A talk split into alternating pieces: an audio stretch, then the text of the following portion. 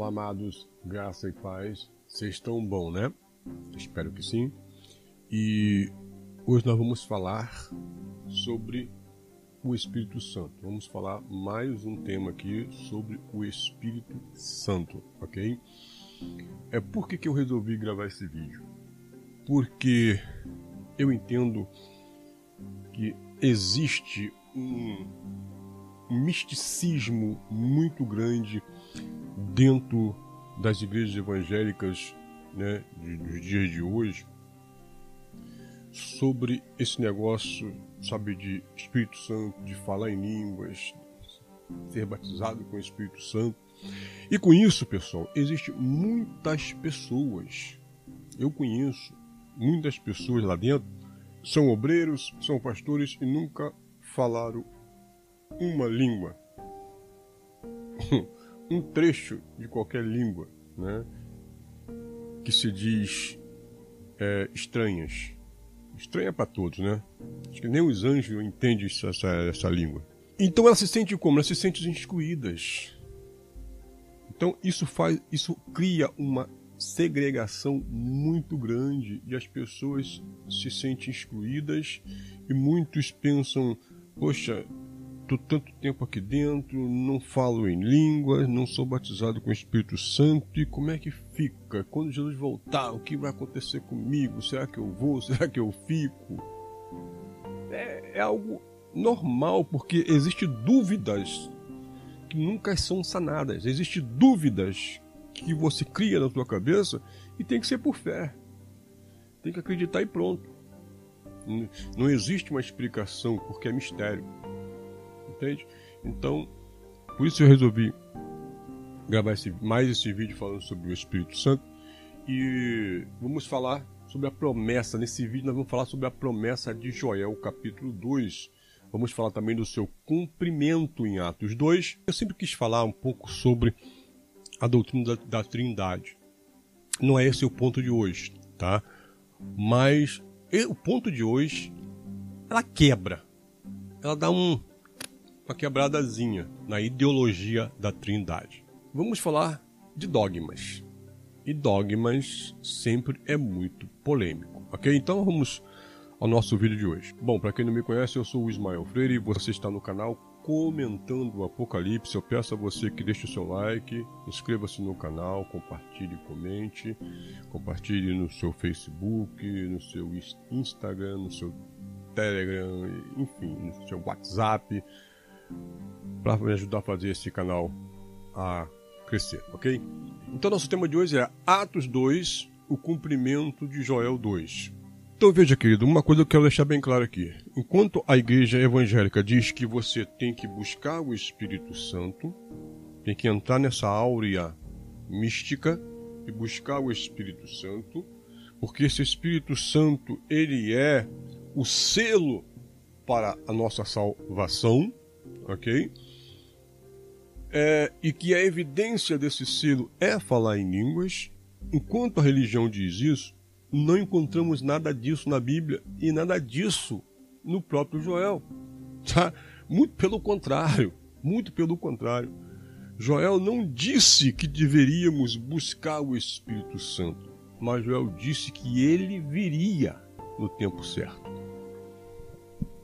Ele viria e as pessoas não teriam que buscá-lo. E isso a igreja não se atenta. O próprio Jesus também falou. Claro que Jesus tinha também na cabeça a promessa de Joel, mas ele, mesmo disse: Olha, eu enviarei um outro consolador. Ele não disse para buscar um consolador.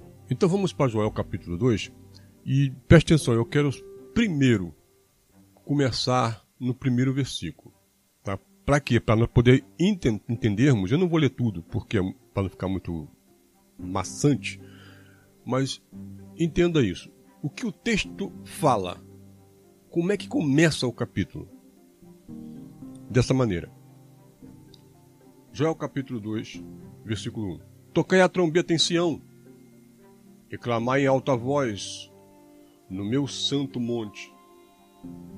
Tremem todos os moradores da terra porque o dia do Senhor já está perto.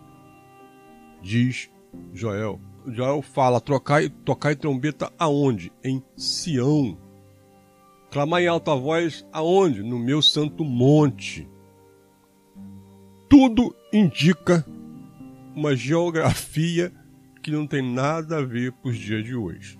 Ah, amado, mas nós somos a Israel espiritual. Mas a Israel espiritual não tem monte. A Israel espiritual não tem templo. A Israel espiritual não tem pastor.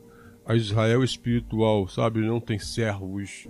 A Israel espiritual é livre. Então, a Israel espiritual não tem nada a ver com o contexto judaico. Preso, amarrado no contexto judaico. A Israel espiritual é livre de qualquer amarra, qualquer língua, de qualquer geografia que seja. Ela é livre. Então veja qual é o argumento do primeiro versículo de Joel. É que o dia do Senhor estava para chegar. O dia do Senhor estava perto de chegar. E todo o texto de Joel fala sobre isso, sobre o escurecer do sol, sabe? Fala sobre a lua. Se você for lá em Joel 28, Joel 2, 28 diz o seguinte: E haverá de ser depois derramarei do meu espírito sobre toda a carne, e vossos filhos e vossas filhas profetizarão, os vossos velhos terão sonhos, e os vossos jovens terão visão. A profecia de Joel, que seria derramado naquela nação, e quando seria fosse derramado o Espírito Santo sobre aquela nação, haveria profecia para todos, haveria visões para todos haveria, não era mais algo segregador, porque na cultura judaica, né, dentro dessa cultura religiosa judaica, não é todos que poderiam ter esse dom, profetas, reis, sacerdotes. Né? Só essas pessoas poderiam ter porque eram pessoas selecionadas por Deus. Era a pessoa que Moisés, segundo a orientação de Deus, escolheu para esse serviço, então nem todos poderiam fazer isso, mas a promessa agora de Joel, que quando o dia do Senhor chegasse, todos agora poderiam fazer isso. Todos agora, porque todos teriam o Espírito. O Espírito não era mais para o profeta, sacerdote e rei. O Espírito agora seria para todos, seria derramado sobre toda a carne, não num grupo seleto de pessoas. Essa foi a promessa de Joel. No versículo 31 ele fala o quê? O sol escurecerá em trevas e a lua em sangue, antes que venha o grande e terrível dia do Senhor. Queridos, é consenso entre os eruditos, os estudados da religião, que o dia do Senhor é o dia do fim. É o dia onde as coisas se consumariam. Ok? Isso é consenso dentro da religião. Agora entenda, se o fim ainda não chegou, Atos 2,17 é falso. Porque Atos 2,17 é o cumprimento de Joel, que era para o fim.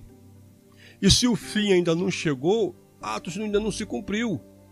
Ainda haverá o derramamento do Espírito Santo. Ah, amado, mas nós estamos vivendo nos últimos dias, desde o primeiro século. Será mesmo, pessoal? Será que Estamos vivendo o final dos tempos desde o primeiro século até hoje. Veja comigo, se o, se o fim ainda não chegou, por que que João 2,18 ele diz o seguinte: Filhinhos, é já a última hora. Filhinhos, já estamos na última hora. Última hora pressupõe que é, é um curto período de tempo. Última hora não pode durar dois mil anos, última hora, é um curto período de tempo, sim ou não? Vamos raciocinar.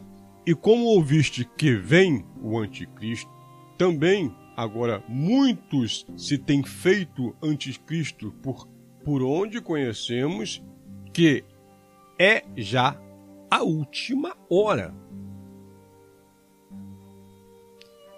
Você vê que toda a narrativa, sabe, da Bíblia ela converge para um ponto específico que é a queda de Jerusalém? Paulo também não diria em Hebreus 1:1 Havendo Deus antigamente falado muitas vezes e de muitas maneiras aos pais pelos profetas, e a nós, a nós, nós quem?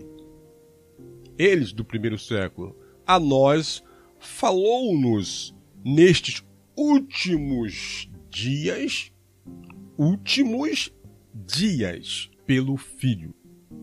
Então veja que eles acreditavam, criam que estavam vivendo nos últimos dias. E a religião colocou na nossa cabeça que os últimos dias ainda não chegou, que os últimos dias nós estamos vivendo um período chamado de últimos dias. Meu Deus, isso já faz dois mil, dois mil anos, vai, vai, daqui a pouco vai para mais mil, e mais mil, e mais mil, e nunca chega esse último dia? Será que não tem algo errado nisso aí?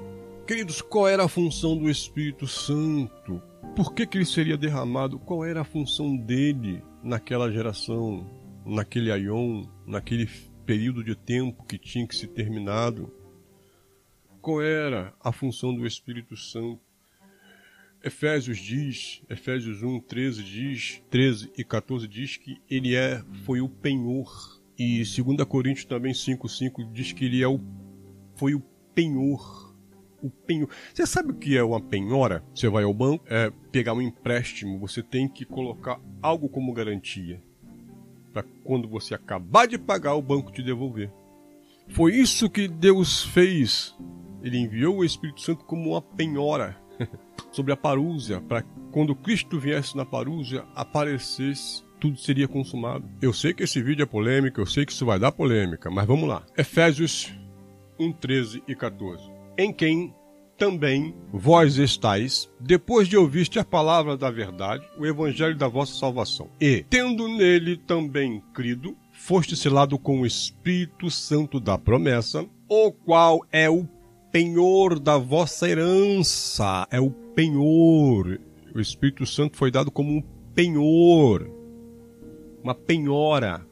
Mas para quê? Para a redenção da possessão adquirida pelo louvor da sua glória. Então, quando você quer adquirir uma posse, tu vai no banco, você não tem é, é, renda suficiente, você leva algo para o banco, você entrega algo a ele como uma penhora, pode ser um carro, um terreno, uma casa, mas você deixa ele como penhora, como garantia, e quando você pagar, você pega de volta. Você cumpriu o seu propósito ali com o banco, você pega de volta. E foi isso que Deus fez. 2 Coríntios 2, 2 Coríntios 5, 5. Ora, quem para isso mesmo nos separou foi Deus, o qual nos deu também o penhor do Espírito, tá vendo?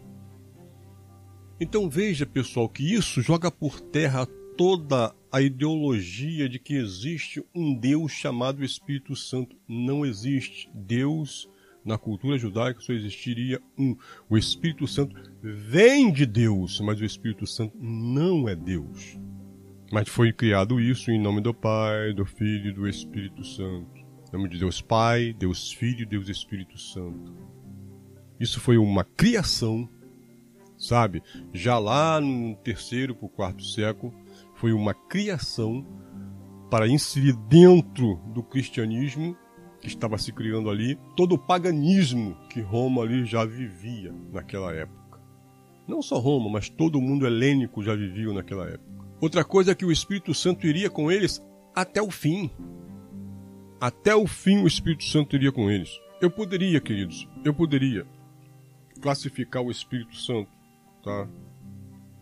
Não é regra, no meu entendimento, no meu leigo entendimento, eu poderia classificar o Espírito Santo como o próprio dom de Deus sobre os homens. Porque se você entender que os reis, profetas, sábios né, daquela época, levitas que trabalhavam no templo, eles precisavam ter um dom para poder fazer aquilo. Era separado como dom. A casa de Levi foi separada como um dom para Deus. Então eles recebiam isso, recebiam aquele dom de fazer e mais ninguém poderia fazer. certo? Então, no, no meu leigo entendimento, eu entendo isso. Quando o Espírito foi derramado sobre toda a carne, o que aconteceu ali? Foi dado dons, sim ou não? Dons de, dom de visões, porque viram línguas como se fossem de fogo. Não é língua de fogo, é como se fosse. É bem diferente de ser língua de fogo. Ah, labandá, subiu o que eu vi ali. Não, eram línguas, eram chamas, né? Línguas na linguagem eram chamas de fogo, como se fosse de fogo. É uma visão. Visão é sempre uma coisa meio nebulosa. Falaram em outras línguas, em outros idiomas, então foi dado dons. E veja bem, os dons foi dado para esperar a parúzia, a manifestação de Cristo. Até a parúzia, até a manifestação de Cristo. 1 Coríntios 1, 4 até o 8. Sempre dou graças ao meu Deus por vós, pela graça de Deus que vos foi dada em Jesus Cristo, porque em tudo foste enriquecido nele, em toda a palavra e em todo o conhecimento. Como o testemunho de Cristo foi mesmo confiado entre vós, de maneira que nenhum dom vos falta, esperando a manifestação do nosso Senhor Jesus Cristo, o qual vos confirmará também até o fim, para serdes irrepreensível no dia do nosso Senhor Jesus Cristo. Então, o Espírito Santo foi dado como dom àquelas pessoas para fazer algo. E hoje?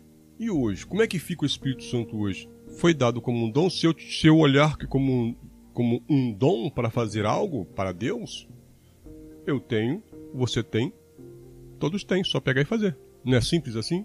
De que ficar criando medo, sabe? Criando uma expectativa falsa de que esse dom é o selo e esse selo, sabe?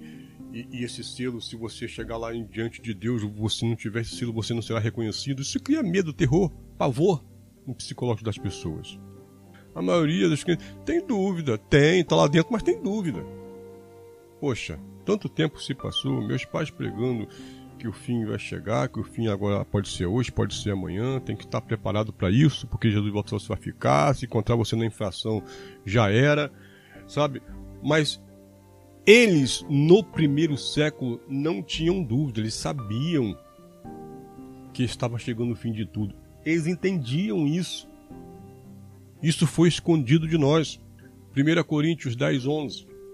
Tudo isso lhes sobreveio como figura, e estão escritas para aviso nosso. Nosso quem? Mais uma vez.